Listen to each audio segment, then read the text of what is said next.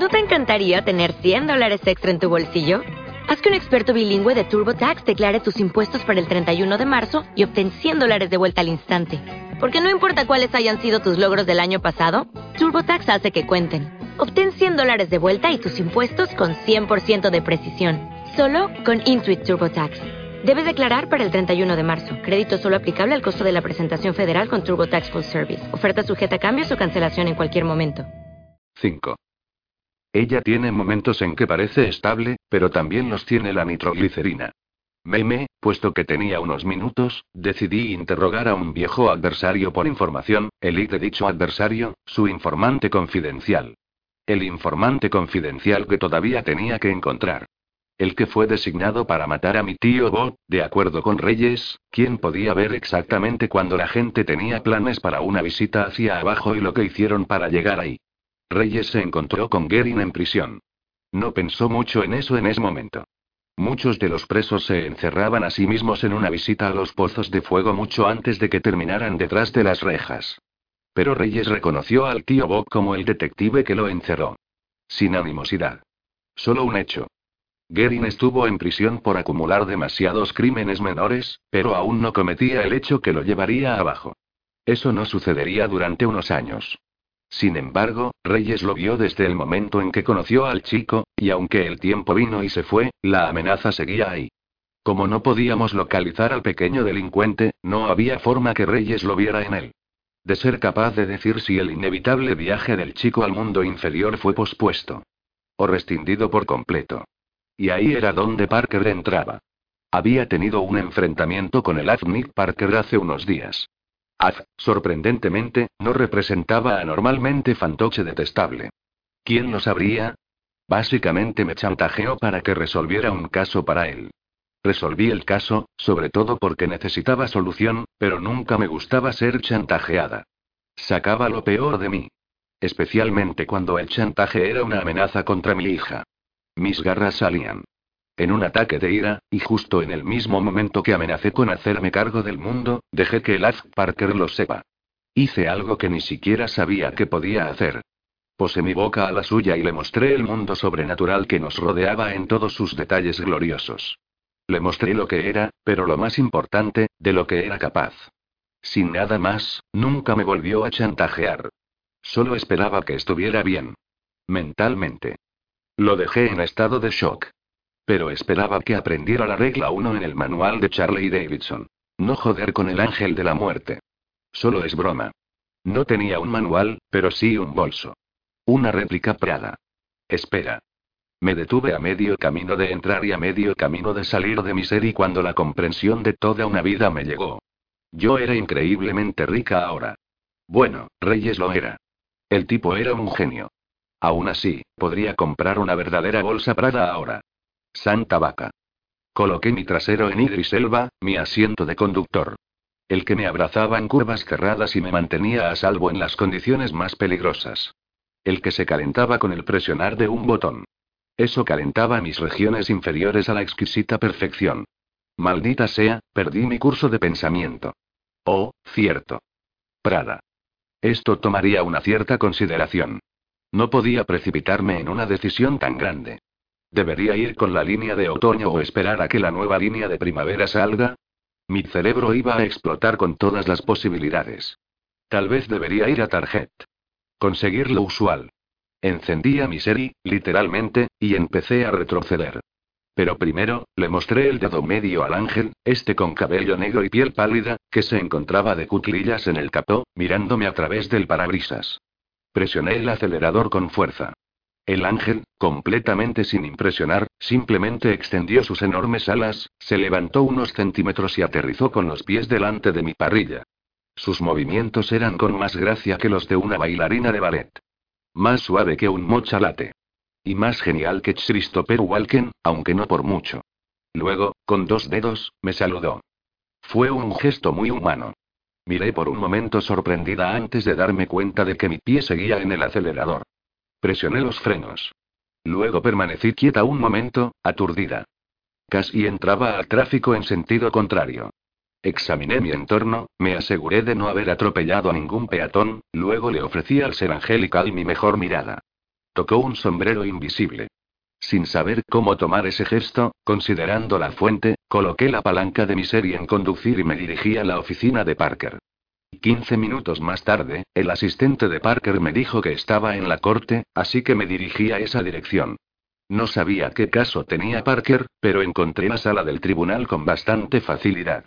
Unos cuantos espectadores de la galería volvían a entrar después de un descanso, así que me coloqué en la fila y fui con la corriente, siguiendo a un hombre alto y de pelo blanco que me recordó al coronel Sanders. Nos sentamos detrás de la mesa del fiscal. Con suerte, Parker me vería y podría pasarle una nota para encontrarnos en un café.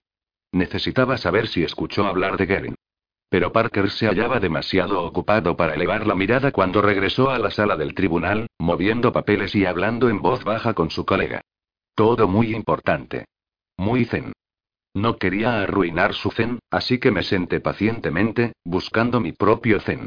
Nos pusimos de pie cuando el juez entró en la habitación, como uno lo haría cuando un rey entraba, o el presidente, o un desnudista masculino cuando las mujeres delante de ti son realmente altas. Parker llamó a su próximo testigo, una mujer que fue retenida a punta de cuchillo por el acusado. Esto parecía un caso bastante abierto y cerrado. El tipo era culpable. Lo sentí en él en cuanto entró. La mujer se sentía nerviosa. Tartamudeó, murmuró y se le tuvo que pedirle que hablara más fuerte más de una vez, y cada vez que tenía que repetirse, el acusado sonreía y sacudía la cabeza. La pobre mujer estaba asustada. Aterrorizada. Y él lo disfrutaba. Ella era un ratón, y el acusado, un hombre grande y peludo con patillas que salían directamente de los años 70, era una cobra. Y su comportamiento la hizo tartamudear aún más. Normalmente, este era el punto en la vida de Nick Parker, donde se volvía de un tono hilarante de rojo. Tenía la paciencia de una víbora de foseta y cero empatía para empezar. Pero no esta vez. Estaba frustrado. Podía sentirlo. Pero no rojo, ni morado, ni incluso una suave sombra de rosa. ¿Qué demonios? ¿Dónde estaba el valor de entretenimiento en eso? Que se registre que la testigo ha señalado a... La voz de Parker se apagó, y se quedó ahí, mirándome. Señor Parker, dijo el juez, tratando de llamar su atención. Sonreí y moví los dedos tan discretamente como pude. Entonces le lancé un pedazo de papel. Planeaba hacer gestos hacia su compañera, haciéndole saber que le daría mi mensaje a ella, pero Parker hizo algo que nunca esperé. Algo que casi nadie esperaba, así que no fui la única en levantar mi mandíbula del piso 30 segundos después. Se quedó quieto. Me quedé quieta. Él parpadeó. Parpadeé. Tomó un profundo suspiro. Parpadeé. Se dejó caer de rodillas en el centro de la habitación, cruzó las manos sobre la cabeza y se inclinó hacia adelante, apoyando la frente en la alfombra y balanceándose. Él estaba ahí. No, no podía estarlo, quiero decir, ¿por qué me adoraría? ¿Era adoración la palabra correcta? Tal vez se hallaba en pánico. Parpadeé. El juez parpadeó. El alguacil parpadeó. Todos permanecimos sin habla durante varios largos minutos. Señor. Parker dijo por fin el juez. ¿Qué hace? Los hombros de Parker comenzaron a temblar, y comprendí en ese momento que existía una oportunidad, una posibilidad tan leve, que el mostrarle el mundo sobrenatural que nos rodeaba pudo haberle afectado un poco más de lo que imaginé. El juez llamó al alguacil y golpeó el martillo, pidiendo un receso. Corrí pasando por la barra hacia el lado de Parker. Amigo, susurré, acariciando su cabeza, no puedes adorarme. No soy ese tipo de Dios. Pero estaba ido. Orando, cantando y como lloriqueando. El alguacil lo ayudó a levantarse, lo seguía las cámaras del juez a pesar del severo alguacil, elevando las cejas en interrogación. Tenía cejas geniales. Solo necesita agua, le dije. Él hace eso todo el tiempo. Es un trastorno nervioso. Parker no me miró. Del lado positivo, su rostro se encontraba finalmente a ese tono hilarante de rojo que conocía y amaba. Mantuvo las manos entrelazadas y la cabeza inclinada. ¿Tenemos que llamar una ambulancia? preguntó el juez. El reportero de la corte nos seguía también. Yo lo haré. El juez asintió. El alguacil se fue a buscar agua. Y pateé a Parker en la espinilla. Su cabeza se elevó, y me miró por fin. Corta lo dije entre dientes apretados. ¿Qué demonios? Tú. Eres tú. Me incliné más cerca cuando el alguacil le trajo un pequeño vaso blanco con agua. Sí. Soy yo. Ahora corta esta mierda. Pero tú, eres, no lo entiendo. Me conoces desde hace años. Nunca me has adorado antes. Eres, una diosa. Empujé el vaso a su boca y reí entre dientes ante el alguacil, rechazando la declaración de Parker con una ondulación de mi mano. Creo que es el azúcar en su sangre. Resuelvo un caso para él, y de repente soy una diosa. Añadí las comillas en el aire para efecto. El alguacil me disparó otra advertencia. Con las cejas. Eran muy expresivas.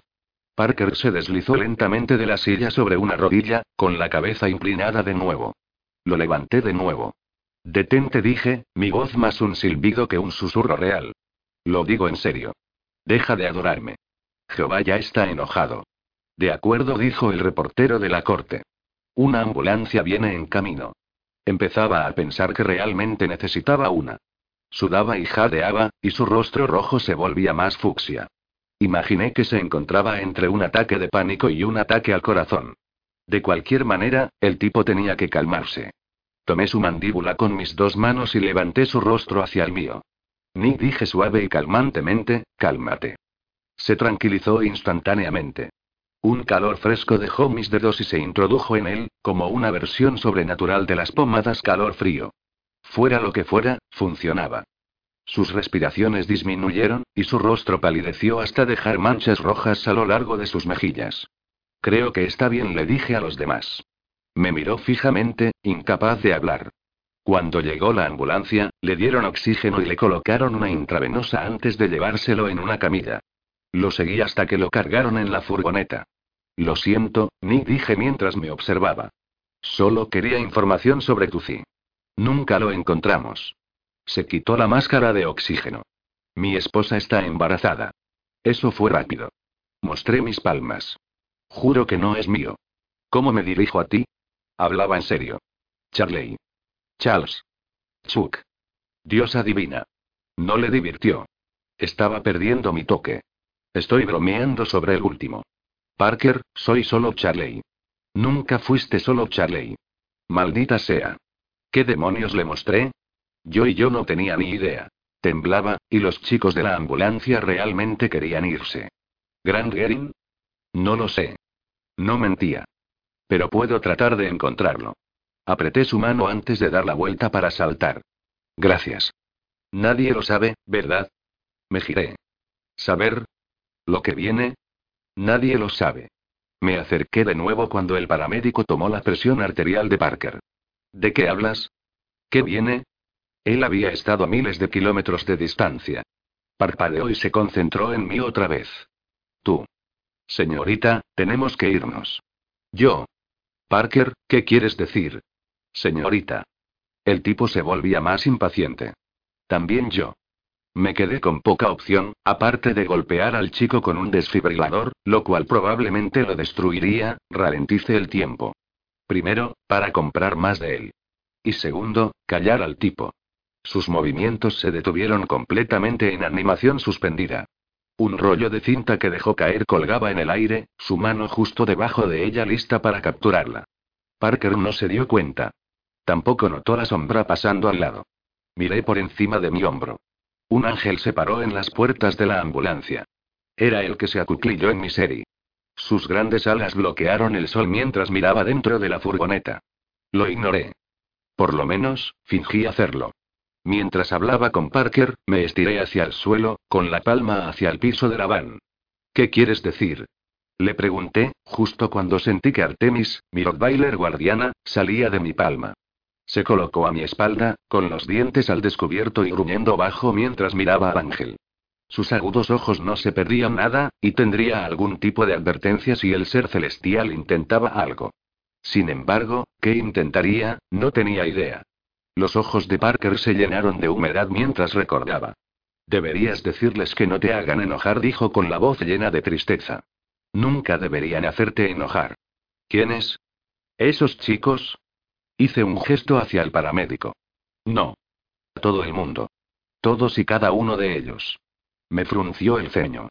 Eras una hipopótamo muy, muy hambrienta. Wish. Esto era como hablar con Rocket, un sabio amigo mío quien murió en los años 50. Recibió terapia de electroshock antes de morir. Le hice lo mismo a Parker, Revolví su cerebro. Parker, ¿qué viste? A ti. Llegó una mano a mi rostro. Parker no era del tipo cariñoso o amoroso, así que me sobresaltó. El tiempo pasó volando. Pero solo un poco antes que lo atrapara de nuevo. Te vi. No te entiendo. Comiste mucho, y ahora tu poder es demasiado grande, incluso para ti, devoradora de dioses. De alguna manera accedió a los recuerdos que perdí. ¿O había visto el futuro? No. Eso era imposible. Vi a siete convertirse en uno. La decimotercera. La más poderosa. Te vi devorar a todas y convertirte y convertirte en lo que eres todo por él. Artemis gruñó a mi lado, pero cuando me volví, el ángel seguía inmóvil. Su cabeza se encontraba inclinada, me miraba por debajo de sus pestañas. Su impresionante rostro se hallaba vacío de cualquier emoción. Pero el tiempo nos gritaba. Solo podía pararlo por un rato. Parker, suficiente de esa mierda críptica. ¿Qué viste? Hielo sonrió, luego una risa suave lo sobrepasó. Hielo. Primero el infierno, en tu infinita ira, luego todo lo demás. ¿El infierno? ¿Viste el infierno congelado? Literalmente. Pero era demasiado tarde. El tiempo volvió con un estruendoso rugido. Parker dijo algo más, pero el rebote del tiempo lo ahogó. Dentro o fuera, dijo el paramédico, ajeno. Ahora. Bien. Me levanté y bajé de la van. El ángel se había ido. Artemis me siguió afuera, y grité hacia Parker justo antes que cerraran la puerta. Grand Gering. Asintió, luego desapareció. Solo podía retener dos palabras en mi cabeza. ¡Qué mierda! Llamé a Kookie de camino a la consulta del pediatra donde la señora Foster trabajaba como jefa de personal. Así que, ¿sabes cómo es cuando vas a una situación esperando una cosa y luego otra cosa aparece y te ciega? ¿Algo que nunca viste venir? ¿Cuál es la definición de ataque sorpresa? De hecho, sí lo sé. ¿Qué pasó? Le conté lo que pasó con lujo de detalle, le dije cómo Parker empezó a adorarme en medio de un interrogatorio, cómo sabía que era una diosa, cómo creía que de alguna manera hice que su esposa se embarazara, lo cual, por extraño que parezca, hice. Fue por una transferencia completa de elementos de curación mística cuando lo besé, pero no iba a ir por ahí declarando que podía ayudar a las parejas a quedar embarazadas. Tendría que cambiar el nombre de mi empresa a Investigaciones y Clínica de Fertilización Davidson. Luego le di tiempo a Kookie para absorber todo. Después de unos minutos, preguntó. Charley, ¿qué diablos le hiciste a ese pobre hombre? Que me jodan si lo sé. Estaba tan sorprendida como cualquier otra persona. Me llamó devoradora de dioses. Dijo que vio a siete convertirse en uno. Artemis daba un paseo. Sacaba la cabeza por la ventana. La ventana cerrada. Mi ventana cerrada. Podía ser inmaterial para el resto del mundo. Pero para mí pesaba unos 450 kilos. Y conducir con ella en mi regazo era como tratar de conducir con una escayola de cuerpo completo. Eso no podía ser seguro. Bueno, vamos a pensar en ello. Dijo que vio a siete convertirse en uno. Eso tiene mucho sentido. Eres la descendiente de los siete dioses originales de tu dimensión, ¿verdad? Una vez que todos los otros dioses se fusionaron en uno, tú eras todo lo que quedaba. La decimotercera. Oh, cierto. No lo pensé de esa manera. Pero no tuve nada que ver con su unión. Dos dioses se fusionaban en uno. Para ser más fuertes. Y simplemente siguieron haciéndolo hasta que fui la única que quedaba. ¿Te llamó devoradora de dioses? Sí. ¿Qué diablos es un devorador de dioses? No lo sé. Suena horrible. Iba a decir pretencioso, pero de acuerdo. Oye, ya sé. Deberíamos llamar a Garrett. Es nuestro chico de investigación y desarrollo. Tal vez haya leído algo sobre eso. Cuando uno miraba a Garrett Swapes Investigación y Desarrollo, no era lo primero que se te venía a la mente. Era más una combinación de un soldado y un bailarín erótico. Pero realmente estaba metido en todo eso del trabajo de investigación. Podría saber algo. Lo haré inmediatamente. ¿Estás bien? Lo estaré tan pronto como averigües qué pasa con mi esposo. Me encantaba cuando Kookie llamaba esposo a Ubie.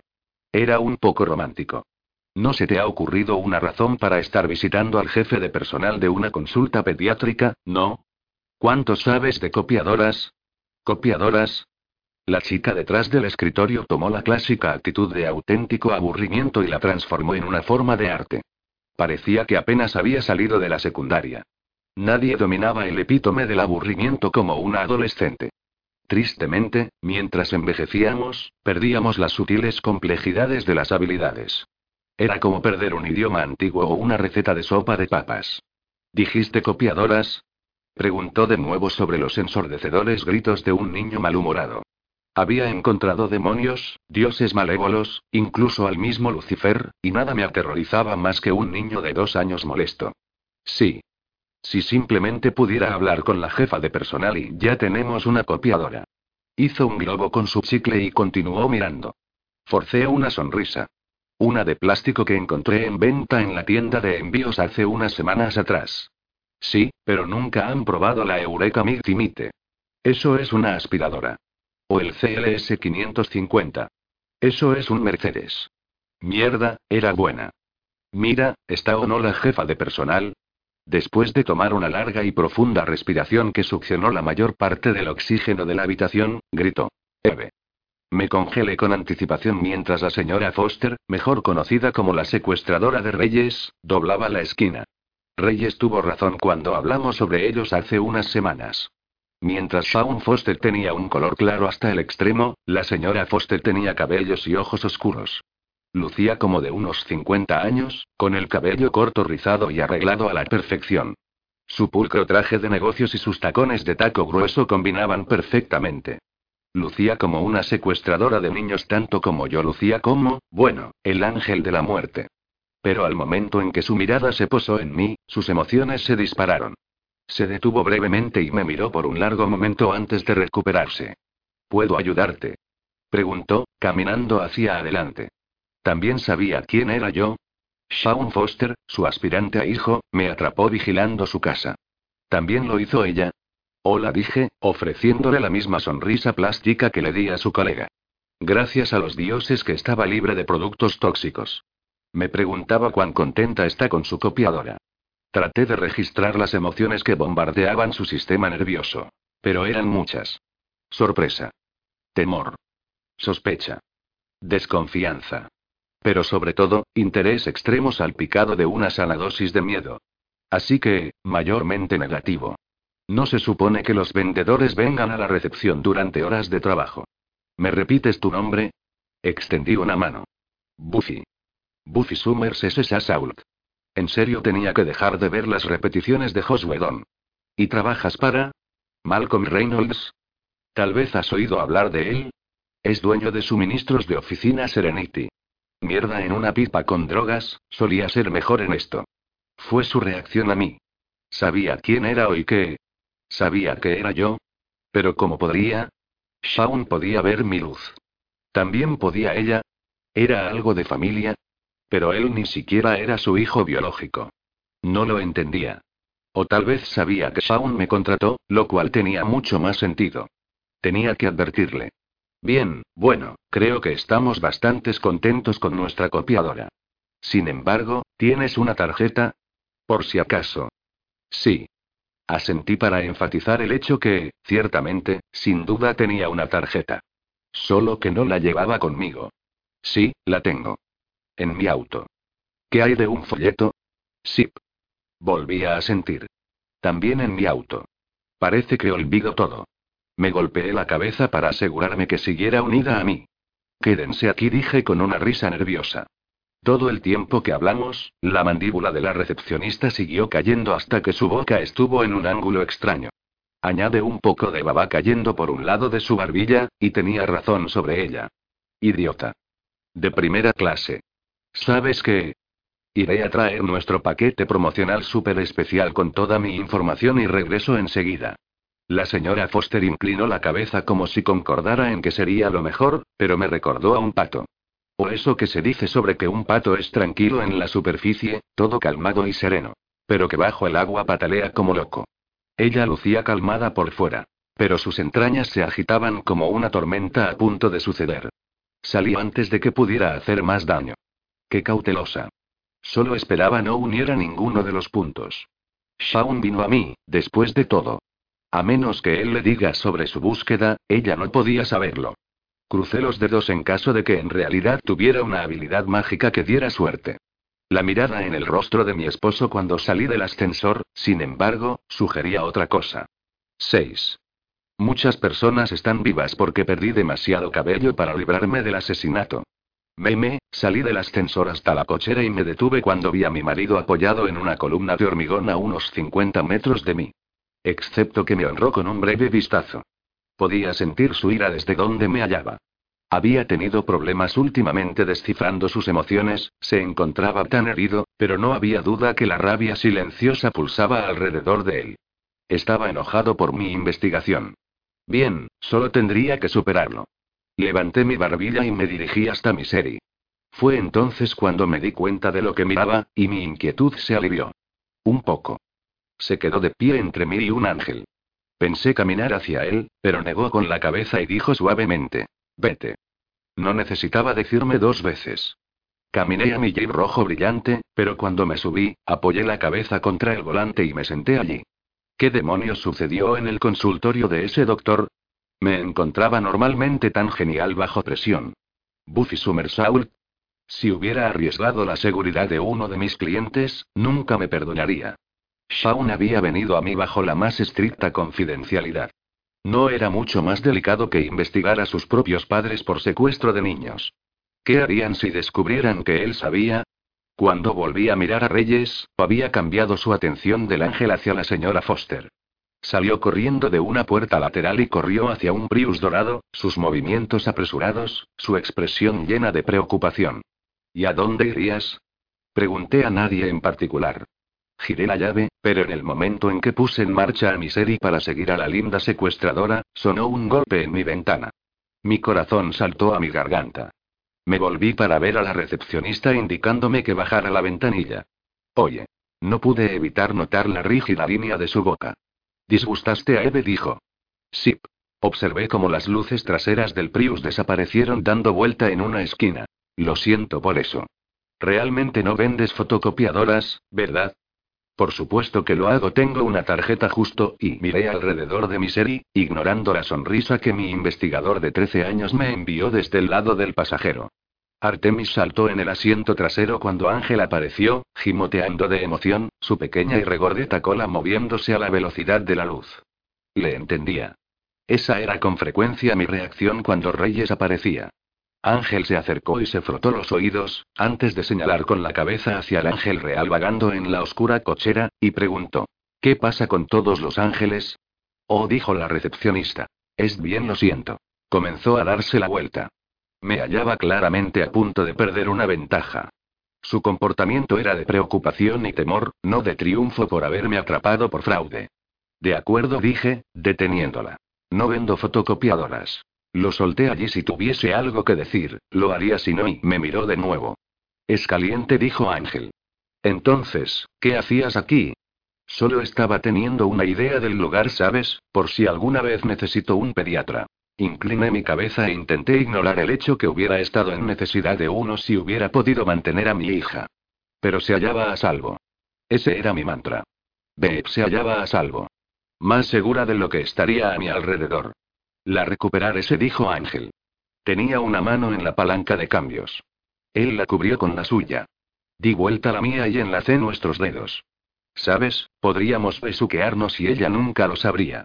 Rodé mis ojos, luego levanté un dedo índice a la recepcionista. Disculpe. Retiré mi mano y tomé mi teléfono para poder fingir hablar de ello, pero primero tenía que simular mi conversación. Hola. Sí, aj. Aj. Aj. ¿Vas a hacer esto todo el día? preguntó Ángel. Le lancé mi más malvada sonrisa y continué. ¿En serio? De ninguna manera. Ajá. Ajá.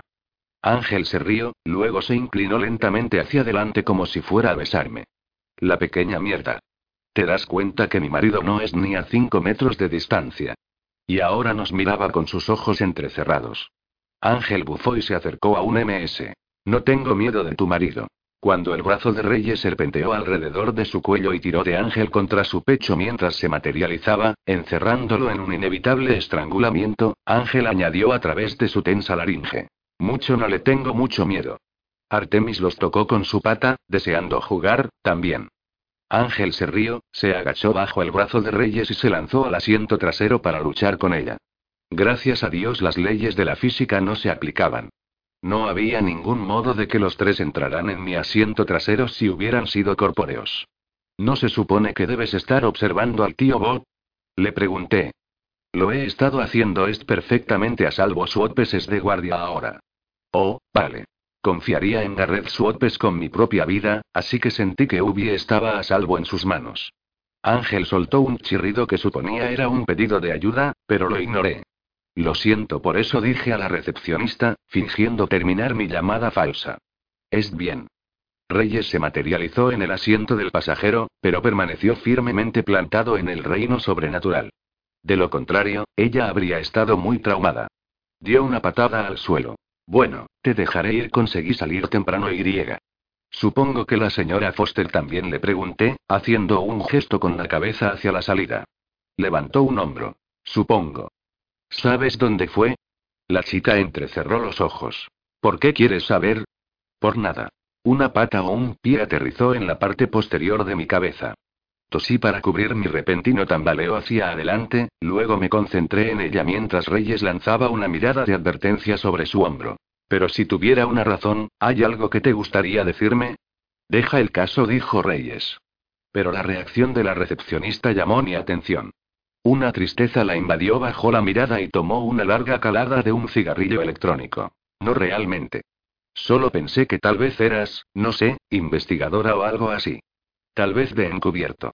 A menos que supiera lo que hacía para ganarme la vida, eso era algo raro de pensar. ¿Por qué estaría de encubierto? Se encogió de hombros de nuevo. Porque hubo una investigación, pero luego no pasó nada. Tenía dificultades para escucharla por los gritos de Ángel. Al parecer, Artemis iba a buscar la yugular. No estoy bromeando, holandesa dijo Reyes se inclinó hasta que su boca se encontraba en mi oído. Deja el maldito caso. Traté de hacer que mi siguiente movimiento parezca completamente inocente, como si estuviera mirando a mi alrededor cuando me volví para enfrentarme a mi marido. Su mirada brillaba con una mezcla de interés y frustración. Su expresión dura. Su boca fija. Hasta que dejé caer mi mirada hacia esta y susurré la única pregunta que sabía que no contestaría. ¿Por qué? Retrocedió, los músculos de su mandíbula moviéndose mientras se alejaba de mí, apoyó un codo en el marco de la ventanilla, y apoyó una mano en su boca, pensativo. Habíamos acordado hace unos días no más secretos entre nosotros. Nunca. Es gracioso cuánto tiempo ese acuerdo no duró. Además, si estuvieras de encubierto, continuó la muchacha, sabrías más acerca de fotocopiadoras que tú. Lo habrías repasado para que no parecieras de encubierto. Ah, levanté un dedo índice y me volví hacia ella, pero quizás eso era todo parte de mi plan maestro. Tal vez entré sin saber mucho de fotocopiadoras para hacerte perder la pista, por así decirlo. Si hubiera sabido demasiado, bueno, eso sonó tonto, incluso para mí. No importa. ¿Cómo te llamas, querida? Tiana. Tiana es precioso. Se encogió de hombros y asintió un tímido agradecimiento. ¿Podemos ir a algún lugar para hablar? Mientras reflexionaba sobre mi proposición, ignoraba las súplicas de Ángel por ayuda y el cambio repentino de mi marido en un estilo draconiano de domesticidad. Afortunadamente, los gritos de Ángel eran más risas que agonía. Pero la equivocada impresión de Reyes de que en realidad cumpliría con sus ridículas exigencias estaba en algún lugar de esa zona gris entre lo adorable y el asalto con intención de matar. Tiana asintió y dijo. De acuerdo mientras esté lejos de aquí. Decir que la recepcionista era paranoica habría sido un eufemismo si ella no tuviera una buena razón. Nos sentamos en un restaurante fuera de la carretera en Río Rancho llamado Tour de Mountain Brewing Company, que se hallaba a unos 20 minutos de donde trabajaba. Reyes se había desmaterializado en el momento en que puse en marcha a mi serie, su calor quemando mi piel y dejándola caliente todo el viaje. Había perdido a mis otros dos pasajeros cuando Artemis se estrelló contra Ángel mientras iba a 70 en el Paseo del Norte. Observé cómo caían sobre el pavimento. Se agacharon cuando coche tras coche pasaba sobre ellos. O bien, a través de ellos. Se encontraban tan metidos en recrear la batalla de Gettysburg que no se dieron cuenta, gracias a Dios. La devastación de perder a mis pasajeros no afectó mi apetito en lo más mínimo. Disfrutaba de una pizza de chile verde asesina llamado Echimayo. Quería casarme con la pizza y tener sus bebés, pero el servidor dijo que ya estaba hablado. Maldición. Mis bromas, sin embargo, habían aliviado la tensión en el estómago de Tiana. Comió un sándwich llamado salmontam.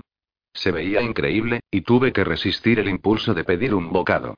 Al menos hasta que nos conociéramos mejor. Le di diez minutos. No lo entiendes, no es una cosa, explicó Es vamos, por supuesto, hablando de su compañera de trabajo. Realmente no puedo dar con el quid, es decir, Eve y su marido son, ¿cómo? Súper religiosos. ¿Religiosos? Sí, pero no del tipo religioso de todos los días, son como un loco tipo de religiosos. Creen que están aquí por una razón. Aquí. En la tierra piensan que Dios los puso aquí para, se rió suavemente como si el mismo pensamiento la hiciera sentir incómoda. Ni siquiera puedo decir esto en voz alta sin avergonzarme, pero piensan que Dios los puso aquí para luchar contra el mal. Es bien, dije, un poco desconcertada. Bueno, es bueno saber que tenemos a alguien de nuestro lado, ¿verdad? Dejó escapar un suspiro que era parte diversión y parte alivio. Debe sentirse bien hablar con alguien sobre tus preocupaciones. ¿No crees que son los buenos? Pregunté. Creo que piensan que lo son, pero lo hacen mal. Me sorprende que el doctor Schwab no haya despedido a Eve. Especialmente después de su última catástrofe. Eso me animó. La alenté a profundizar acercándome más cerca de ella. Me encontró a medio camino. Le dijo a una de nuestras madres que su hijo era malvado. Le dijo que tuviera cuidado y que estuviera atenta a los signos de la bestia. Me senté aturdida, entre la risa y la alarma. ¿La bestia? ¿Quién le diría a una madre algo así? Eso es lo que quiero decirles. Loca dijo que el chico tenía una oscuridad a su alrededor. ¿Una oscuridad?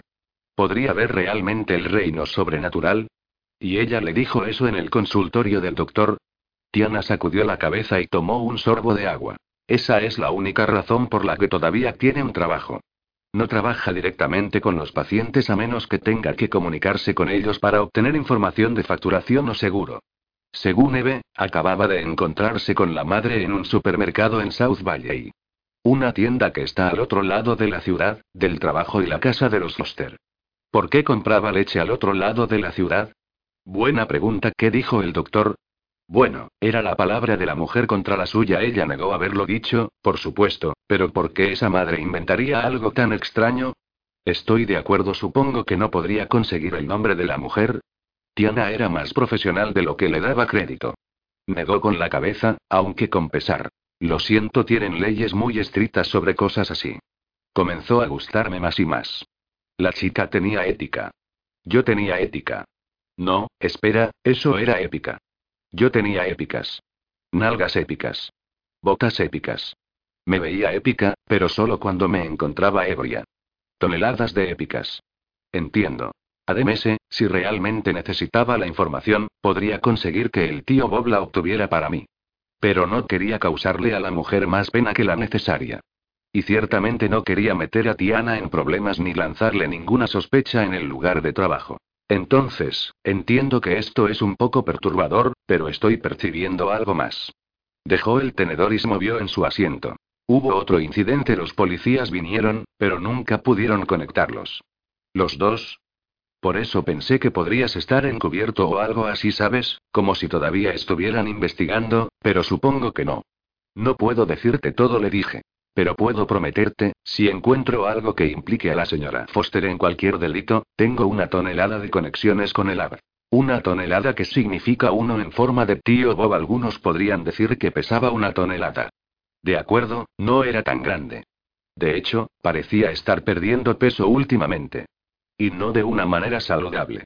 Bueno, después de ese incidente, Eve se tranquilizó con toda la religión al menos durante el trabajo. Personalmente, creo que la doctora Schwab ordenó que no lo mencionara de nuevo. Pero esta madre entró con sus dos hijos y griega. Fue tan raro. Cuando Eve vio a los niños, tuvo la reacción más extraña. Como si toda la sangre se le hubiera drenado del rostro. Se puso blanca. Y la mirada que le dio a la madre. Si las miradas mataran. Bien, aunque los niños tuvieran algún tipo de aura oscura o algo así, ¿por qué mirar a la madre de esa manera? ¿Dijo algo sobre ti? No, Santa Eve no confía exactamente en mí. ¿Santa Eve? Le pregunté con una sonrisa. Así es como la llamamos en la oficina. Toda esa mierda de soy más santa que tú. Su marido es igual. Interesante. Así que, no, no me dijo nada hoy por teléfono hablando con su marido. Qué amable y, Le dijo que una niña había entrado con su madre y su hermanito dijo que la chica estaba marcada. Me quedé inmóvil. Tragué con fuerza. Luego pregunté lo más indiferente que pude. ¿Marcada? Tiana se encogió de hombros. No tenía ni idea de lo que quería decir y no habría pensado mucho en ello excepto por el hecho que, sacudió la cabeza y tomó otro trago. No importa, es una locura. No, Diana, por favor, dime qué pasó. Va a sonar loco, una cosa no puede tener nada que ver con la otra. Puede que te sorprendas. Es solo que, ms tarde esa noche, la niña desapareció. Cubrí mi conmoción frotándome las manos en una servilleta y me quedé pensando. Estuvo en todas las noticias hace unos dos meses. Hace unos dos meses me habían secuestrado en un convento. Me perdí un montón. ¿Nunca la encontraron? Sacudió su cabeza. No sigue perdida, no puedo decirte quién es, pero es de conocimiento público. Sacó su teléfono, abrió una página web, colocó el teléfono en la mesa y apartó la mirada. La chica era buena. Nadie podía demostrar que me había dicho algo. Me incliné y eché un vistazo a la página titulada Encuentra a una hora. Fue creado por amigos de la familia y ofrecía una recompensa por cualquier información sobre el paradero de Town Brooks, de tres años de edad. Cabello castaño. Ojos azules. Y hermosa. Podría examinarlo más tarde y preguntarle al tío Bob lo que sabía sobre el caso. El teléfono de Tiana se oscureció y lo tomó. La madre vino hace un par de semanas con su bebé, el hermano pequeño de Dawn, para un chequeo. Era un manojo de nervios tan diferente de cuando la vi por primera vez. El brillaron en los jóvenes ojos de la chica. Se desmayó en el despacho del doctor Schwab. No creo que esté muy bien. Las paredes de mi pecho se apretaron. No puedo imaginar que lo esté. Al menos yo sabía dónde se encontraba mi hija, sabía que se hallaba a salvo, bien cuidada y amada. Esta pobre mujer no tenía idea, y estadísticamente, los niños que faltaban tanto tiempo, los que no fueron tomados por un padre separado, rara vez se encontraban vivos. ¿Crees que la señora Foster tuvo algo que ver con su desaparición? Sé cómo suena. Se reclinó, desanimada. Lo entiendo, me pareció extraño. Todo el asunto. Vinieron para la visita mensual del hermanito. Fue extraño, ¿sabes? Eve se pone pálida y aterradora. Va al baño a llamar a su esposo. Hace alguna excusa para dejar el trabajo temprano, luego esa misma noche la niña es secuestrada de su casa, y Eve está enferma el resto de la semana. ¿Llamó enferma? Perdió cuatro días de trabajo. Inclinó la cabeza como si estuviera avergonzada. Sé lo poco convincente que suena, pero algo no estaba bien entonces, yo, soy yo quien llamé a la policía. Mejor dicho, bien, mi primo Elías llamó a la policía y habló con el detective a cargo del caso. Tenía miedo de que alguien grabara y supiera que era yo. Podría meterme en muchos problemas. No si hubiese una amenaza de peligro o delito, Tiana, no te sientas culpable. Tal vez. Pero no sirvió para nada. Ellos lo investigaron. Eve y su marido dijeron que se encontraban en casa esa noche, viendo una película. Su hijo lo confirmó. Una corriente de electricidad se apoderó de mi piel. Llevaba temor y sospecha. ¿Su hijo? Sí, supongo que vive con ellos. Está obteniendo su título de posgrado o algo así. Es muy atractivo. Lo conocí cuando vino a recoger a su mamá para almorzar un día. Alto. Rubio. Ese es el Shaun Foster. Voy a investigarlo, Tiana lo prometo. Si la señora Foster todavía se hallaba a la altura de sus viejos trucos de secuestro, quería ser la primera en saberlo. Pero lo que más me sorprendió fue toda la inclinación sobrenatural en todo esto. ¿Realmente podía ver auras? Había visto mi luz. Había visto la oscuridad de Reyes cuando era un bebé. Teniendo en cuenta todo lo que sabía hasta ahora, era una fuerte posibilidad de que la oscuridad de Reyes fuera la razón por la que lo tomó en primer lugar. Eso también explicaría, hasta cierto punto, por qué quería que dejara el caso. Era tan sensible sobre todo el asunto del hijo de Satanás. Además señalé a su sandwich, ¿vas a terminar eso? Pensé en saltarme mi clase de negocios, pero necesitaría esas habilidades una vez que gobernara el mundo. Aún así, iba con tiempo de sobra, y como la cueva de Osh se encontraba cerca, decidí hacerle una visita. Osh era un Daeva, un demonio esclavo, que escapó del infierno de la misma manera que Reyes. Solo que Reyes utilizó un mapa. Los tatuajes en sus hombros y espalda eran literalmente un mapa del vacío entre el infierno y este plano. Osh navegó por el vacío utilizando solo su instinto y habilidad. Pocos demonios eran tan inteligentes. No lo había visto desde que lo obligué a tragarse mi alma para poder escabullirme en uno de los dioses malévolos sin que mi brillante luz me delatara. Pero tragar el aura de un dios, incluso para un Daeva, era letal. Atrapé al dios malévolo y regresé a él antes de que explotara por toda la energía que había ingerido, pero la experiencia dejó sus secuelas. Todas las luces se hallaban apagadas en el lugar de Osh. Antes de que intentara desintegrar sus entrañas con mi energía, patrullaba a Ubie, tomando un turno, persiguiendo a mi travieso tío para evitar que Grand Gerin lo matara. Pero desde el incidente, trataba de mantener un perfil bajo. Golpeé la puerta suavemente, esperé tres segundos enteros, luego me dejé entrar. Nunca mantenía su casa bloqueada, con la esperanza de que un ladrón se pasara por ahí. Cuando nos conocimos, accedí a dejar que se alimentara de las almas de quienes no las merecían, pero me refería a asesinos, violadores y pedófilos en su mayoría. Sin embargo, si alguien tenía el descaro de irrumpir en el dominio de otra persona, ese alguien debería estar dispuesto a aceptar lo que pudiera venir. Su casa, un lugar muy bonito con dos dormitorios en el tradicional estilo de Santa Fe con colores apagados y tonos cálidos, se encontraba completamente oscura. Saqué mi teléfono y encendí la linterna. Una voz que provenía de una esquina oscura me sobresaltó. No eres un ladrón. Me giré para ver a Osh, a la sombra de Osh, sentado en un sillón reclinable. Sí lo soy. Me robé unos caramelos de la tienda Circle K cuando tenía siete años. Entonces, ¿puedo darle un sorbo a tu alma? Se sentó con las rodillas separadas y las manos en los brazos de la silla. Cuando lo iluminé con mi linterna, entrecerró los ojos y me frunció el ceño. Me acerqué y encendí una lámpara junto a su silla. Esta vez grunó. Creo que ya lo intentamos. Me senté en su sofá. Casi explotaste. Lo cual, gracias a Dios, no ocurrió. Nunca habría salido de la alfombra de Garrett. Trató de encantarme con una sonrisa torcida. Dije un sorbo. No un trago nuclear.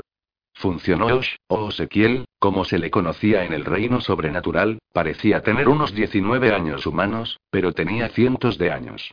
Dado que el tiempo era diferente allá abajo, era imposible decir cuántos exactamente, pero su piel pálida, el cabello negro azulado hasta sus hombros, y brillantes ojos bronce lo hacían muy popular entre los seres humanos de todas las edades.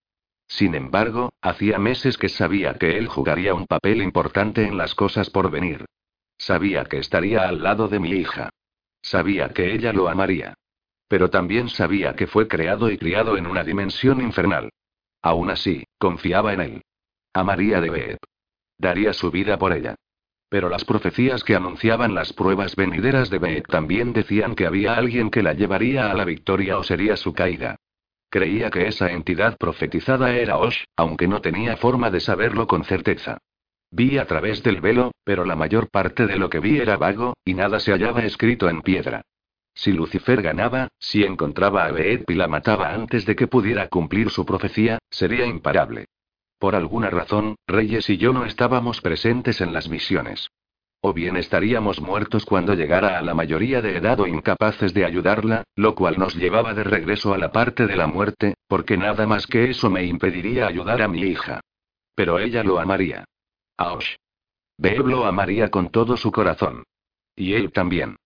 La mitología en todas las culturas del mundo tenía historias de infantes prometidos a la realeza o seres celestiales o bestias horribles, pero que eso fuera real, que realmente existiera, era surrealista e inquietante a la vez. ¿Sigues mirándome así? ¿Así como? Pregunté. Como si estuvieras tratando de entenderme. Lo siento. Solo quería asegurarme que estuvieras bien. Me tragué a un dios y viví para contarlo. Estoy bien. Todavía no se movía, pero su mirada brillante no se perdía nada. Las grietas en su piel, donde mi energía se filtró, casi habían cicatrizado. Solo quedaban tenues líneas púrpuras en su cara y cuello. Llevaba una camiseta negra manga larga y vaqueros, así que no podía ver mucho más allá de eso. Y este se sentado aquí en la oscuridad porque... Estaba esperando, pero tú los asustaste. Me senté derecha, alarmada. ¿A quiénes? ¿A quién esperabas? Dos hombres han estado merodeándome casa. Hice un truco bastante elaborado para hacerles creer que me hallaba fuera por la noche. Estaban a punto de entrar cuando tú apareciste. No me digas que ya tienes hambre, dije, burlándome de él.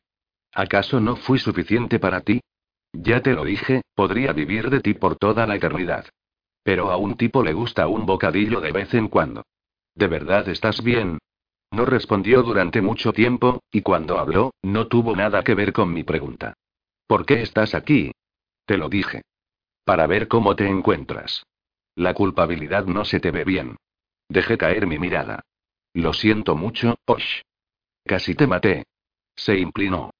Tomó mi barbilla en su mano. Hiciste lo que tenías que hacer. Y lo que nunca en un millón de años pensé que pudieras hacer. Uno de estos días, voy a dejar de subestimarte. Sí, bueno, un desagradable dios menos y queda uno. ¿Alguna sugerencia? Solo que no creo que pueda soportar tomarte de nuevo y vivir para defender mi título en el Street Poker. Nunca te haría eso. Cuando me lanzó una mirada dudosa, añadí. No por segunda vez. Entonces perderás. Lo dijo con tanta naturalidad que lo miré con interrogación. Si no estás dispuesta a hacer nada, a sacrificar a alguien, entonces perderás y tu hija estará muerta antes que sea lo suficientemente mayor para saber que su madre era una cobarde. Lo que probablemente sea lo mejor.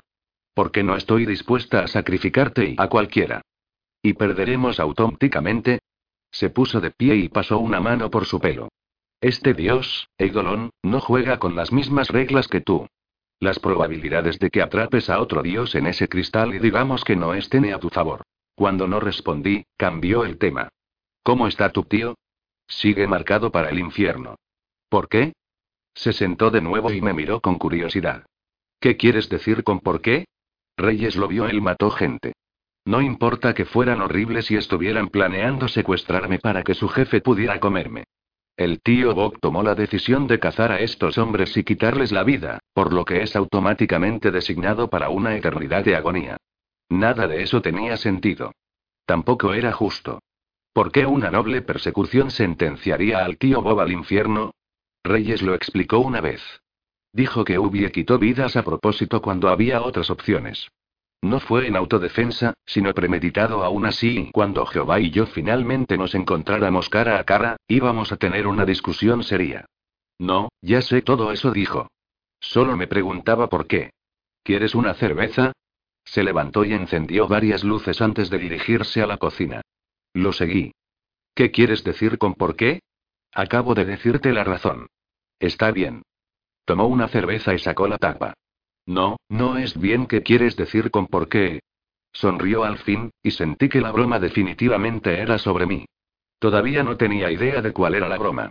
Pensé que, ya que eres el ángel de la muerte, harías algo al respecto. ¿Sobre qué? Sobre tu tío siendo designado a mi lugar de nacimiento. Regresó a su sala de estar y agarró el control remoto.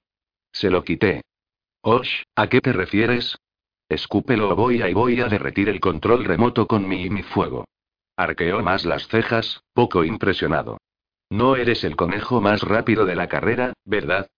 Eso es todo. Enfoqué toda mi energía en su control remoto y de acuerdo dijo, saltando y quitándomelo. Cálmate. Todo lo que estoy diciendo es que eres el maldito ángel de la muerte. Solo, ya sabes, haz lo que haces. Desmárcalo. Se sentó de nuevo y encendió la televisión mientras me quedaba allí en un mar de confusión. Cuando no me moví de su camino, se hizo a un lado, imperturbable. ¿Puedo hacer eso? Pregunté finalmente. Por supuesto. No es tu trabajo, de todos modos. Parte de él, al menos. Me hundí en su sofá. Pero ni siquiera sabía que fue marcado. Simplemente no miraste. Está allí, tan claro como Dayton, pollo. ¿Quieres ver Buffy? Oh, diablos, sí dije, acurrucándome en sus cojines. Entonces recordé que tenía que ir a lugares. Mierda. No puedo. Voy a llegar tarde a clases. ¿A clases? Estoy tomando una clase de negocios para poder manejar el mundo una vez que lo gobierne. Ya sabes, desde el punto de vista fiscal. En realidad no comprendía cómo el concepto fiscal se aplicaba a la dominación del mundo, pero me encantaba decirlo en voz alta. Me hacía sonar inteligente. Ah. Bueno, saca tu culo de aquí entonces. Tal vez aún pueda salvar mi noche. Y merendar a un par de ladrones. Osh. Tomé su mano en la mía. Me miró con cautela. ¿Estás molesto conmigo por casi matarte? Una vez más me dio una mirada llena de agradecimiento e interés y humor, en su mayoría humor, una que me hizo sentir cálida hasta los dedos de los pies. No, cariño. Me siento honrado de que pienses tan bien de mí como para confiarme tu luz. Además, tú eras el único que podría haberla manejado. Además de eso, dijo con una sonrisa. Consideré todo lo que me encontraba dispuesta a confiarle, es decir, mi hija, el futuro del mundo, mi hija. Sobre todo mi hija. Pensé en venderla en eBay, añadió, pero no tenía idea de cómo enviar una caja llena de luz todopoderosa y omnipotente. Me reí, me incliné y besé su mejilla antes de dirigirme hacia la puerta. Justo cuando iba a atravesarla, dijo. Oh, quería preguntarte algo más, ¿qué pasa con todos los ángeles? 7. Ordené un brazalete de alerta de vida, así que, si consigo una vida, seré notificada inmediatamente. Calcomanía de parachoques, llamé al tío Bob de camino a clases. Consideré decirle sobre su muerte inminente. Pero no sabía cómo. O qué decir. O por dónde empezar. Querría saber exactamente cómo lo sabíamos. ¿Le diría entonces sobre su inevitable viaje a la tierra de Lucifer? ¿Cómo podría?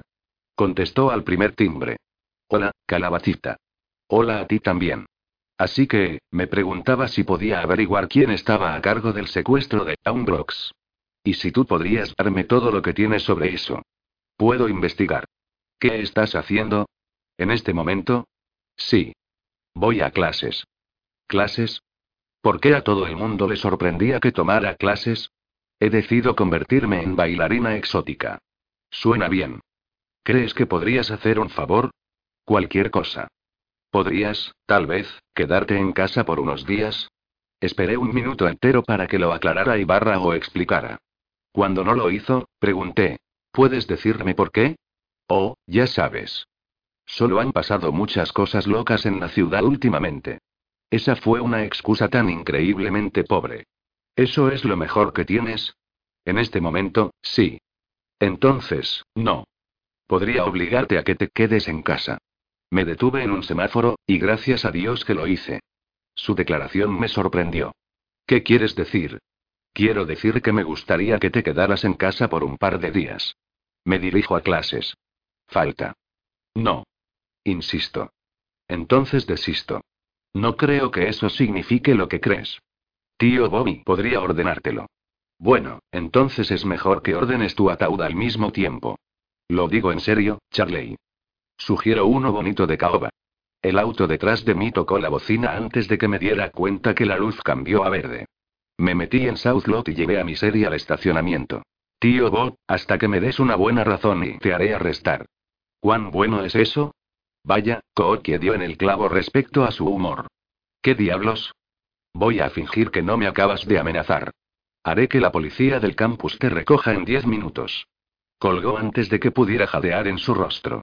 Vía una señal electrónica transmitida a través de ondas de radio. Pero, aún así. Llegué a mi salón de clases en el campus principal de la Universidad de Nuevo México con pocos incidentes y ni qué decir sobre arrestos. Dos hombres en mi vida, dos de mis favoritos, de repente me mandaban. Como si tuvieran el derecho. Simplemente no. Además, Ubi no tenía motivos para un arresto. No sin firmar su propia sentencia, también. Era cómplice en muchos de mis procedimientos inusuales en la lucha contra el crimen. Si yo caía, él caía. Hombres. Nuestro maestro de administración, el señor Ripley, era un buen instructor en cuanto a instructores se refería, pero parecía carecer de mi entusiasmo. Mi visión, mi complejidad. Levanté la mano. Siguió hablando. Me recordaba a la primaria cuando mi maestra de educación física quería que trepáramos una soga y le preguntaba si podía aplicar esa habilidad a una situación de la vida real. Ya sabes, para poder entender por qué tenía que trepar una soga. Odiaba la soga. Me raspaba. Hacía que mis brazos temblaran.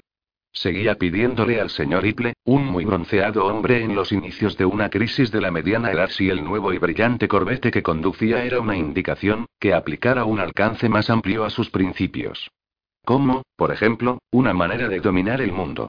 Volví a levantar la mano. El señor Iple dejó escapar un fuerte suspiro y dijo: Charlotte. Oh, solo Charley. De acuerdo, así que digamos que el mundo se dirige a otra crisis económica y el mercado inmobiliario queda totalmente destruido de nuevo, ¿cómo podría, por ejemplo, arreglarlo un dios? El señor Ripley se frotó el rostro con los dedos, luego se pellizcó el puente de la nariz antes de responder. Lo tomé como una buena señal. como si pensara la mejor manera de responder a mi pregunta. Charley, ¿quisieras hacer una pregunta que en realidad tenga relación con esta clase? Un par de estudiantes se rieron, me crucé de brazos sobre peligro y Willy me hundí en el asiento. ¿Cuál era el punto de tomar esta clase si no podría usar la información en el futuro? Reyes debió sentirse de la misma manera. Seguía siguiéndome. Aún de forma inmaterial. Aún oscuro, taciturno y más caliente que una vereda en agosto. Mientras el calor de Reyes estallaba por mi piel, su ira ante la respuesta del señor Iple era evidente, este siguió con su inútil clase. Suponía que no podría culpar al tipo. Era una pregunta rara. Pero empezaba a pensar que dominar el mundo no sería una buena idea. No sabía nada más allá de manejar mi propia firma de investigación privada, y Coot quien manejaba la mayor parte de eso. No sabía nada sobre hacer milagros, abrir mares, calmar tormentas cuando lo pedía. Eso me superaba. El señor Ripple tenía razón. No es que dijera eso. Pero sentí que se hallaba implícito. Reyes tomó el asiento detrás de mí. Eran el tipo de escritorios que se doblaban de un lado si no lo necesitabas. Tan silenciosamente como pude, doblé mi escritorio anticipando nuestro recreo. Ya que la clase solo se reunía una vez a la semana, duraba casi tres horas, y tomé mucho café antes de entrar. Mi vejiga gritaba.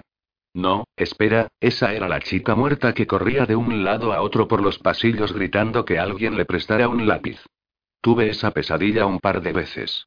Sin embargo, ella usaba una bata de hospital, así que no me encontraba segura de por qué recorría el campus en lugar de, por ejemplo, un hospital. Entró corriendo al salón, gritando que alguien le prestara un lápiz antes de que fuera demasiado tarde, luego volvió a salir corriendo, desapareciendo a través de la pared por donde llegó. Pobre niña. Sentí el calor de la mirada de Reyes en mi espada antes de que regresara su mirada al ángel apoyado contra la pared enfrente del aula. Este era probablemente el más sorprendente que había visto. Era pelirrojo, y aunque llevaba el largo abrigo negro requerido, usaba algo que solo podía describir como una falda escocesa debajo. No era una verdadera falda escocesa, sino que era una falda de hombre. Una falda de hombre de cuero negro que le llegaba a las rodillas. El cinturón en su cintura era ancho y tenía una variedad de armas, y su espada se encontraba atada con una correa a su espalda. Era un luchador, de los pies a la cabeza. Y Reyes seguía vigilándolo de cerca. Lo suficiente cerca para ser confundido con agresión. Juré que, si esos dos empezaban a pelear en medio de mi clase de administración, alguien iba a recibir una patada en el culo. Probablemente yo sí trataba de intervenir. Pero tenía que prestar atención. Tendríamos nuestra primera prueba la próxima semana. No tenía tiempo para peleas. Señorita Davidson, dijo el señor Iple, sacándome de mi reflexión. ¿Puedo hablar con usted? Miré alrededor mientras los estudiantes se levantaban y salían del aula. Anunció el descanso, y no me di cuenta. No tenía idea de cuánto tiempo teníamos. Asentí y me dirigí hacia el frente del salón, acercándome demasiado a William Wallace, el ángel de las tierras altas. Pero este se hallaba muy ocupado mirando a mi amante principal, quien me seguía, poniéndolos a una distancia de lanzar puñetazos. Maldición. Señorita y Charley se corrigió. ¿Puedes explicarme qué espera sacar de esta clase? Puse eso en el cuestionario que envió la primera clase. Sí, lo hiciste. Sacó mi hoja de respuestas. Estás tomando esta clase para aprender más sobre administración y gestión empresarial en caso que tengas éxito dominando al mundo. ¿Eso fue redundante? ¿Anotar administración y gestión? No, para nada. Mi punto es, asumí que lo decías metafóricamente. ¿Cuál parte? La parte de dominar al mundo. Oh, correcto. Me encontraba apoyada contra el escritorio, y Reyes se apoyó contra mí. Se inclinó hacia mí. Su calor empapó hasta la médula de mis huesos. No, lo dije literalmente, aunque probablemente debí expresarlo de forma diferente. Colocó un brazo contra el escritorio, poniendo una barrera entre el ángel y yo. Fue protector y lindo. A pesar de su enojo por tomar el caso Foster, todavía me protegía. Sería incluso más romántico si la chica no volviera a entrar y me gritara en la cara. Mis hombros languidecieron. Tenía que ayudarla. Lo dije metafóricamente, señor Iple. Lo siento, dejaré de hacer preguntas. Espero que no dijo, sorprendiéndome. Simplemente me gustaría que fueran sobre cosas que puedo responder. Si realmente dominarás el mundo, creo que necesitas tomar una clase más avanzada que Introducción a la Administración 101. Me reí suavemente. Gracias. Investigaré sobre ello. Mientras me dirigía a la puerta, gritó hacia mí. Creo que cubren la dominación del mundo en Administración 350. Reí otra vez y me fui, sabiendo que no volvería. No podría aprender cómo manejar el mundo, posiblemente todo el universo, en un salón de clases. Necesitaba una experiencia real. La chica problemática se paró delante de mi rostro. Se lo hacía a todo el mundo. Lo que no esperaba es que yo la viera. Necesito un lápiz. Cuando gritó, su boca se abrió bastante, su lengua era un poco azul. Por supuesto, eso pudo ser un efecto secundario de su muerte. Hice eso que hacen las mamás y le agarré la oreja. Ouch dijo mientras la llevaba al baño. ¿Qué demonios? Se frotó la oreja cuando la solté. ¿Cómo hiciste eso? ¿No has notado que soy un poco más brillante que los otros chicos en el patio de recreo? Aún así, todavía necesito un lápiz. No lo necesitas. Y tu grito es lo más irritante que me ha pasado en todo el día. Y eso es mucho decir. Créeme. Espera. ¿Puedes oírme? Terminé de revisar los cubículos y luego fui al lavabo para revisarme el cabello. Aún era largo y marrón. ¿Todo bien, entonces? Sí, puedo oírte. ¿Qué diablos pasa con el lápiz? Ahora tenía su atención, parecía perfectamente cuerda. Solo y necesito un lápiz para el examen. Dio vueltas en círculos como un perro persiguiendo su cola. Tal vez no tan cuerda. ¿Esta es una bata de hospital? ¿Se abre en la parte de atrás? ¿Puedes verme el trasero? ¿Recuerdas qué te pasó? Dejó de girar. Gracias a Dios, porque de verdad podía ver su trasero. Estaba y me caí. Recuerdo inclinarme para pedirle a otro estudiante un eilepiz para el examen y el aula empezó a girar yo. Luego la bata. Luego sus pies descalzos. ¿Estoy y estoy muerta? Lo siento. Me faltaban dos semestres para graduarme. Apoyé una cadera en el lavabo y esperé para que asimilara todo eso. Entró en un cubículo y se sentó en el inodoro. Enterró su rostro en sus manos. ¿Cómo es posible? No lo sé, cariño. Pero ya que no cruzaste cuando moriste, puedes cruzar a través de mí. Estoy segura que tienes familia esperándote. ¿Cruzar? Asentí. ¿Cómo, al otro lado? Entonces Reyes se materializó. Pero mantuvo su distancia esta vez. No es que fuera un gran baño. Se cruzó de brazos en el extremo más alejado y se apoyó contra la pared de atrás. Creo que no notaste el letrero afuera de la puerta, dije, molestándolo aunque era un oso gruñón. Me miró de la cabeza a los pies. Luego otra vez arriba, deteniéndose en mi boca. Ambas veces. Midiéndome. La chica se levantó y echó un vistazo por la puerta del cubículo. Me volví a enfocar en ella. Sí, cariño, al otro lado. Pero puedo quedarme si quiero, Aún no me devolvía la mirada. Su mirada se hallaba fija en mi esposo. O puedes irte. Simplemente caminar directo a través de mí, dije, envalentonándola. Tu familia estará emocionada de verte. Está bien. Movió sus dedos hacia él. Creo que me quedaré. Esta vez, me crucé de brazos y miré al hombre. Dos. Dos en un día que se negaron a cruzar. ¿O fueron tres? De cualquier forma, perdía mi toque. Con un movimiento que fue en parte necesariamente sobrenatural y en parte teatral, Reyes se desmaterializó lentamente, célula por célula, desintegrándose en una vaporosa nube de humo. Luego se fue. La desolada mirada en el rostro de la chica lo decía todo. No existía forma en que se fuera ahora. Maldición. Pensé en decirle lo del trasero. Pero decidí que no. Se iría cuando estuviera lista. Por lo menos dejó de gritar. Terminé regresando a la clase después de todo, después de hablar con algunos de mis compañeros, luego fuimos a un restaurante abierto toda la noche con un par de ellos. Nos unimos instantáneamente el primer día de clases. Principalmente porque adoraban el café casi tanto como yo. Casi. Reyes se nos unió incorpóreamente, al igual que nuestro amigo escocés. Pasaron todo el tiempo mirándose como si esperaran que el otro hiciera un movimiento. El cual ninguno hizo. Eventualmente nuestro grupo se fue yendo del restaurante abierto toda la noche. Al parecer, mi definición de toda la noche y la de ellos eran dos cosas totalmente diferentes. Nos despedimos, lo cual habría salido mejor si hubiese podido recordar sus nombres. Era tan mala con los nombres. Y la única chica de la que creí saber el nombre me miraba de forma incómoda cada vez que lo usaba, así que finalmente renuncié a la lucha. La cual era real. La lucha. Por extraño que pareciera, todos sabían mi nombre. Probablemente porque el señor Hipple lo usaba mucho en clase. Para bien o para mal, acostumbraba a dejar una impresión. Para el momento en que llegué a casa, Reyes ya se encontraba dormido. O fingía estarlo. De cualquier manera, el chico se veía caliente. Su cuerpo esbelto resplandecía bajo la luz tenue, tenía un brazo echado sobre sus ojos, y el otro metido detrás de su almohada. Su amplio pecho ocupaba la mitad de la cama. Tenía una pierna debajo de las sábanas. Un lado de su cadera reflejaba la luz de la luna que fluía desde las enormes ventanas. Era como un dios griego. Pulcro. Surrealista. Temperamental. ¿Acaso los Foster vieron la oscuridad en Reyes?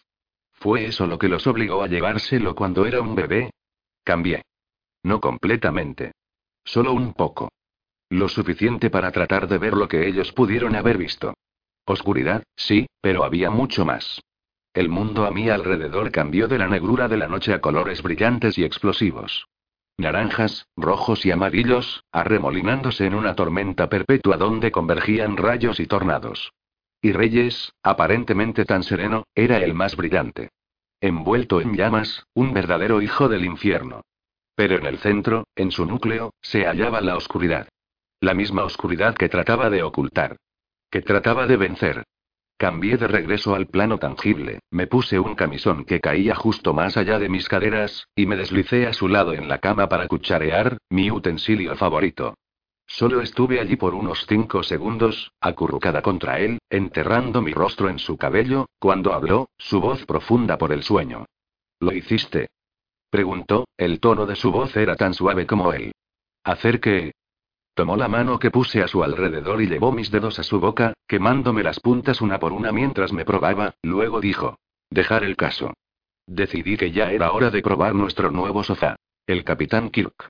El capitán Kirk no era tan cómodo como pensé que sería.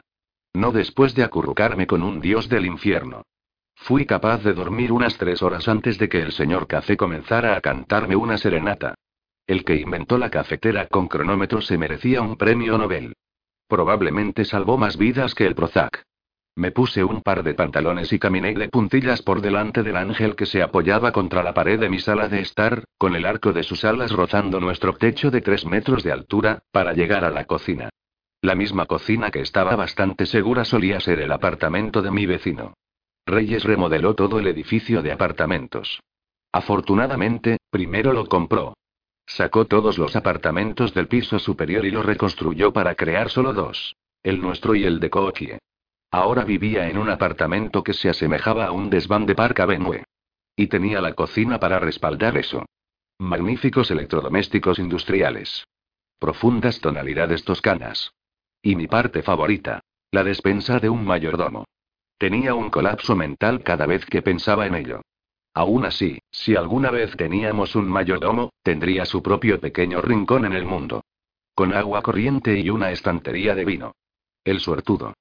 Una parte de mí quería ofrecerle al acosador celestial una taza de café, pero no quería que se quedara merodeando. Si Reyes encontraba a uno de ellos en nuestro apartamento, podría despegarse. Y pegar a ese hombre no era una tarea fácil. Seguía oscuro afuera cuando me dirigí de regreso a Capitán mientras bebía una taza de panacea.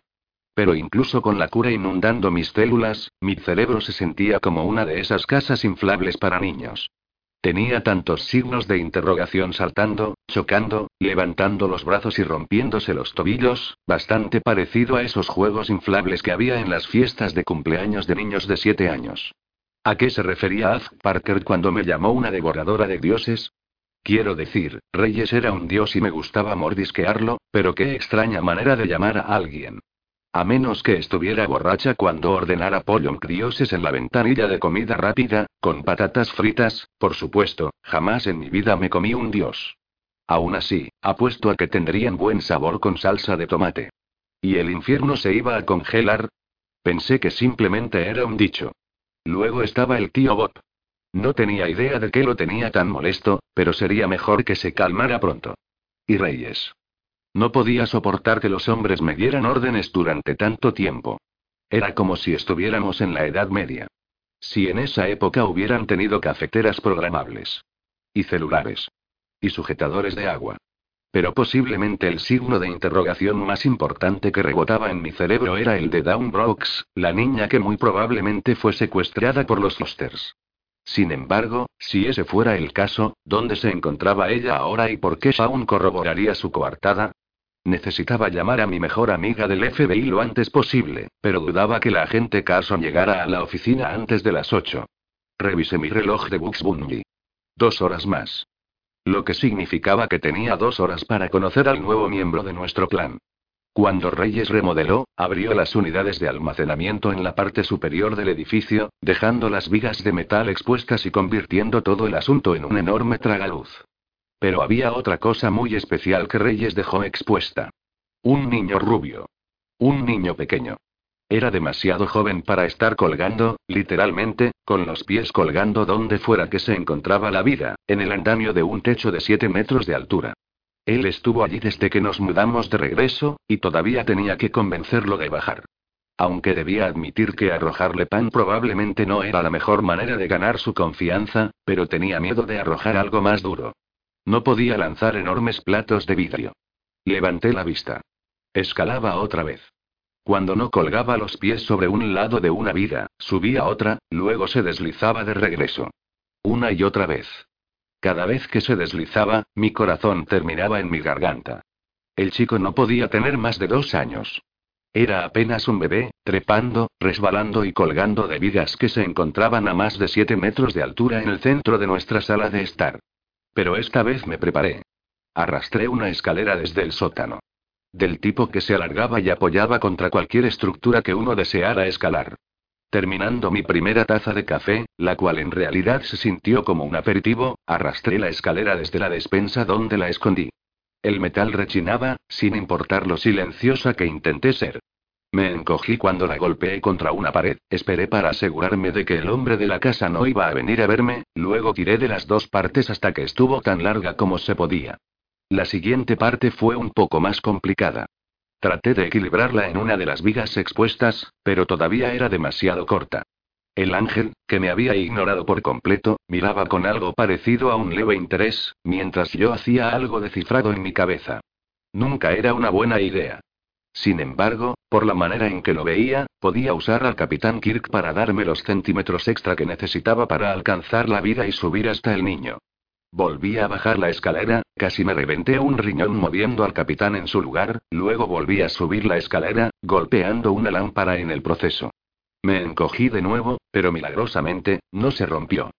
¿Y quién mejor para realizar un milagro que un acosador ser celestial? Miré al ángel. Era el pelirrojo que usaba la falda de cuero negro. ¿Tú hiciste eso? La única indicación de que me oyó fue el hecho de que arqueó una ceja imperiosa. Por supuesto que no lo hizo. Él se encontraba más allá de salvar una lámpara por mi humilde persona. Dejé una manta sobre el capitán para proteger su sedosa tela, luego coloqué la escalera en uno de sus cojines. Todavía no era suficiente.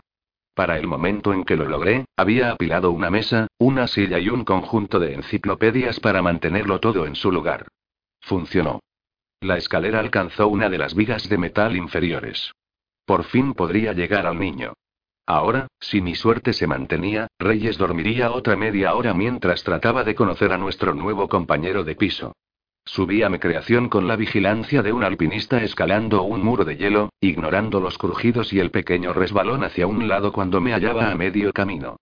Cinco centímetros más si hubiera bebido mis comidas a través de una pajita durante las próximas semanas.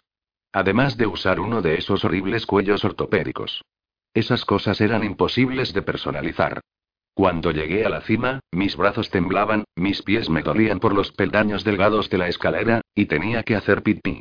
Debí ir antes de empezar a subir. Alcancé la vida y envolví los brazos alrededor de ella, apoyando mi rostro contra su superficie fría. El niño me observó todo el tiempo.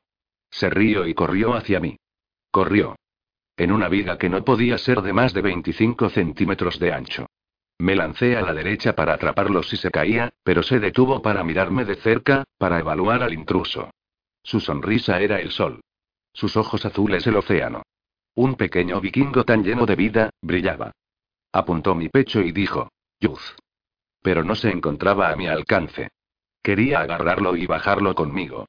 Probablemente volvería a subir las paredes a su patio de recreo, pero tenía que intentarlo. Tenía que convencerlo de acercarse. Le ofrecí mi mejor sonrisa dominical. ¿Cuál es tu nombre? Señaló su pijama azul con peces de colores brillantes.